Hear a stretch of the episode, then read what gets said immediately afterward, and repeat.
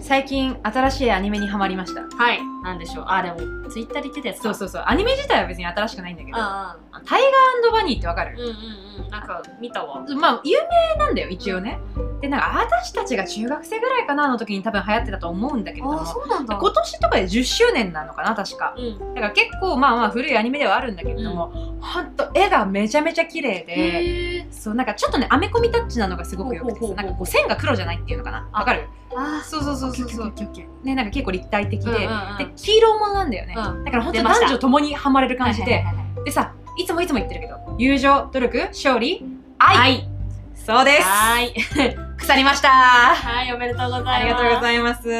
まあね、じゃあまずね、あらすじから言っていくけど、はいまあ、タイバニっていうのはね、まあもう本当にこのなんかジャンプ要素が詰まりに詰まったやつでさ、。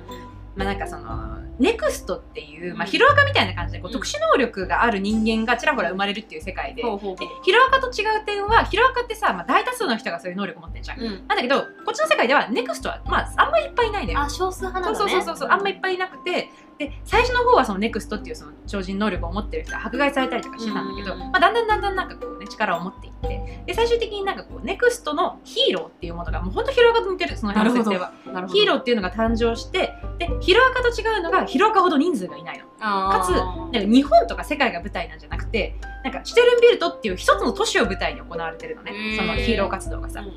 でそのヒーローの活動っていうのがなんかエンタメとしてこうテレビで常に放映されていて、うんなんかヒーロー TV っていうテレビがほ存うほう在してほうねほうほう。で街の人はそのプリキュアみたいな感じで、うんそのヒーロー TV に映るヒーローたちを応援してるのよあだからヒーローにはスポンサーがついてるのあー、まあそこはでもヒロアカっぽいよね。そうそうそうそうちょっとリアルでしょそう。でそのスポンサーついてるのがちょっと面白いんだけうんど、うん牛角とかへえ。そうそうあの実際にある企業がさスポンサーについてんだよねへえ。カルビ。ーとかさ面白そうソフトバンクとか,、うんがヒーローのコスチューム見ると真ん中にだから本当に企業名入ってんだよい。へえ。で、あの、すごそうい。そうそう、で、一人、なんか、あの、何、氷系のヒーローがいいんだけど、うんその人とか、ペプシネックスうんがスポンサーついてるから、うんだから、その、何、あの、流れてる時、だから、その、アニメが放送されてる時間帯とかに流れる、そのペプシネックスの CM が、本当になんか、その、アニメの、何、その、氷のヒーローちゃんが、うんこうペプシを飲んで、なんか、美味しいみたいなことやってるやつだっていうさ、だから、すごい、こう、没入して楽しめるんだすよね。ごいね、リアルだね。そう本当にある企業がスポンサーしてるからだからマジでこの世界にいるような気持ちになって楽しめるっていうのがすごい良くて、うんまあ、そういうところもまたいいところなんだけれども、まあ、そのストーリー的にはだからそのネクストのヒーローが、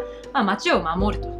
いうのがベースなんだけどうん。で主人公が、まあ、そのパワー系のヒーローなのね、はいはいはいはいはい。でもともとその主人公は結構古くからヒーローやってるおじさんなのよ若くないの別にほそう普通になんか30歳ぐらいの子持ちのおじう。さんで、子持ちのそう子持ちのおじさんそうそうそう、へでなんかデビューから10年ぐらい経ってる結構子さんのヒえ。ーローででもなんだけどなんか人気があんまなかったのほうほうほう。ヒーローはなんか何人ぐらいかな何人ぐらいいんだけど忘れたけど 何人ぐらいいんだけど何人の中で最下位みたいへえ。な感じだったので毎年毎年なんかベスト・オブ・ヒーローみたいな本当にヒロアカと一緒で決まるんだけうどんその中でも最下位っていう感じだったんだけどでそんな彼のスポンサーの会社が倒産したのある日はやばいやばいやばいってあ。やばいねそ。うそしたら別の会社が彼を引き取ったのねうん。でそこでバディを組まされるのようん。も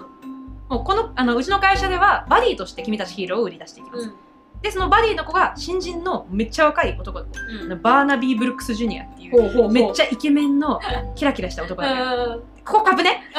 だろうね。だろうね。だろここうね。株ね。だと思バったディは株ね。オッケーオッケーオッケー。バディは恋人だからよろしく。うんオッケーそうそうそうで、もう公式のここのご利用しがえぐくて、うんまずね、初対面というか、その、もう一番最初に2人がコンタクトを取るシーンがうんお姫様抱っこなの。なんだってその主人公の、まあ、小鉄っていうんだけど、うんまあ、だから落ちこぼれの方というか、うその、まあ、ヒーロータイガーの歴方ね10年、そう、うんタイガー、タイガーが小鉄って言うんだけど、うんそうタイガーがピンチの時に、まあ、バーナビー、バニーって通称呼ばれてるんだけど、うんそのババニーがお姫様抱っこで助けるん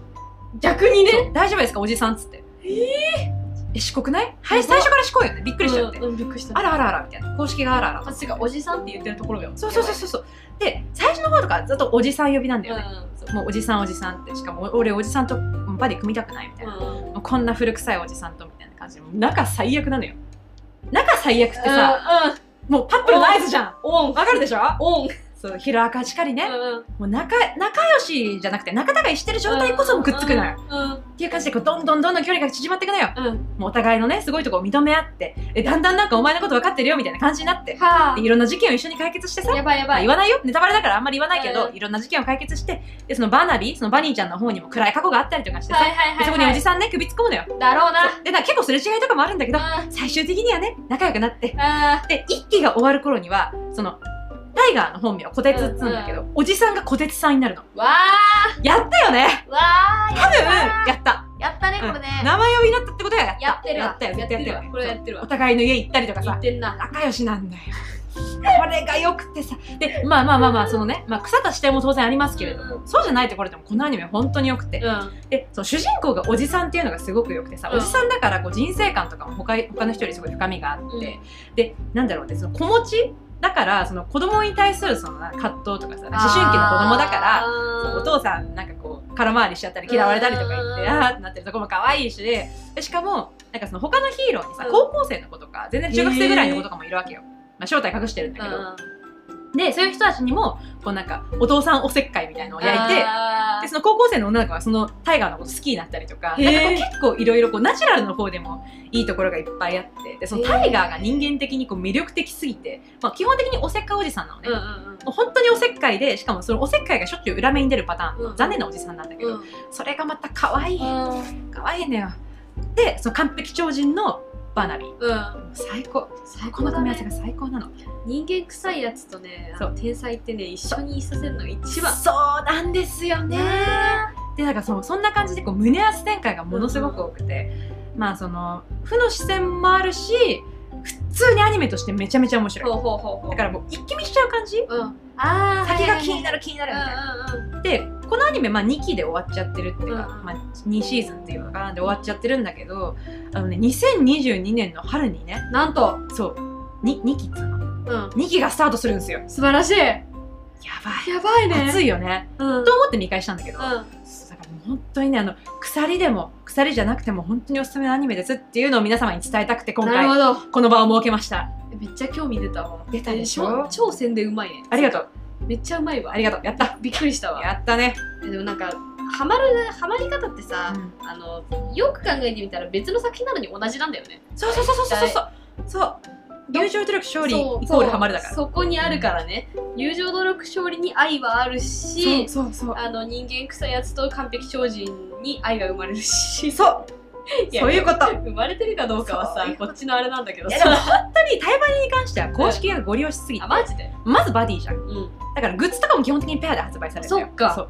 だし、まあ、その小鉄さんって呼ぶし二二人で酒飲んで潰れたりとかするし、しかも夜のシーンが一切描かれなかったりとかやってますあれはやってますそれはやばいわあれ絶対やってるかられてるだけだそうカットされてるだけだからあれはねあの画面のその何あのカメラ外でやってるああそっそかうそう私なお互いに対する絶大な信頼とかさ娘まで紹介しちゃってさ結婚すんじゃんそれってもあうしかもなんかこう周りの仲間たちがそのなんかこう何あのバニーバニーにーうんなんかバニーがなんかちょっとあんまりこう、まあ、割と気難しいのよ、うなんかそのバニーがなんかこう自分が機嫌悪くて出てっちゃったのとんかは、タイガーなら分かってるからみたいな感じで、もうタイガーとバニーのさ友情あ愛情うみんなが分かってるのんもうここの2人で世界ができてるわけそれをオタクは拝むのもうほんと公式がねもうご利用ししてるからほんとタイガーバニーの組み合わせはねもうほんと永久不滅みんなにおすすめするうんでそのタイバニかバニタイかっていうのは多分ねバニタイなんだよねあーあーわかるねそうそうそうそう全然知らないけど全然知らないけどもうその事前情報だけでうんまあ似たいだなってわかるわタイガーは、うんまあ、その奥さんいたんだけど死んじゃってんのよそういうことそうご病気で先にねご請求されちゃっててしんどそうそうそうそうでだからそのしんどい状態っていうのを踏まえてその心の隙間に入り込むバニーいやーこれは愛でいやす災害が先にそれに気づかない方がいいそうそうそういやだからさもうさっきもそうだけどさやっぱさあの大柄なやつは鈍感でいてほしいよそうですね